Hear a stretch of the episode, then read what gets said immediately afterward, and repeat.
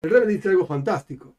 Aboida, servicio a Dios, el concepto de aboida no es trabajar con las, con, con las cualidades de uno mismo de manera tal de limitar el placer en el mundo material.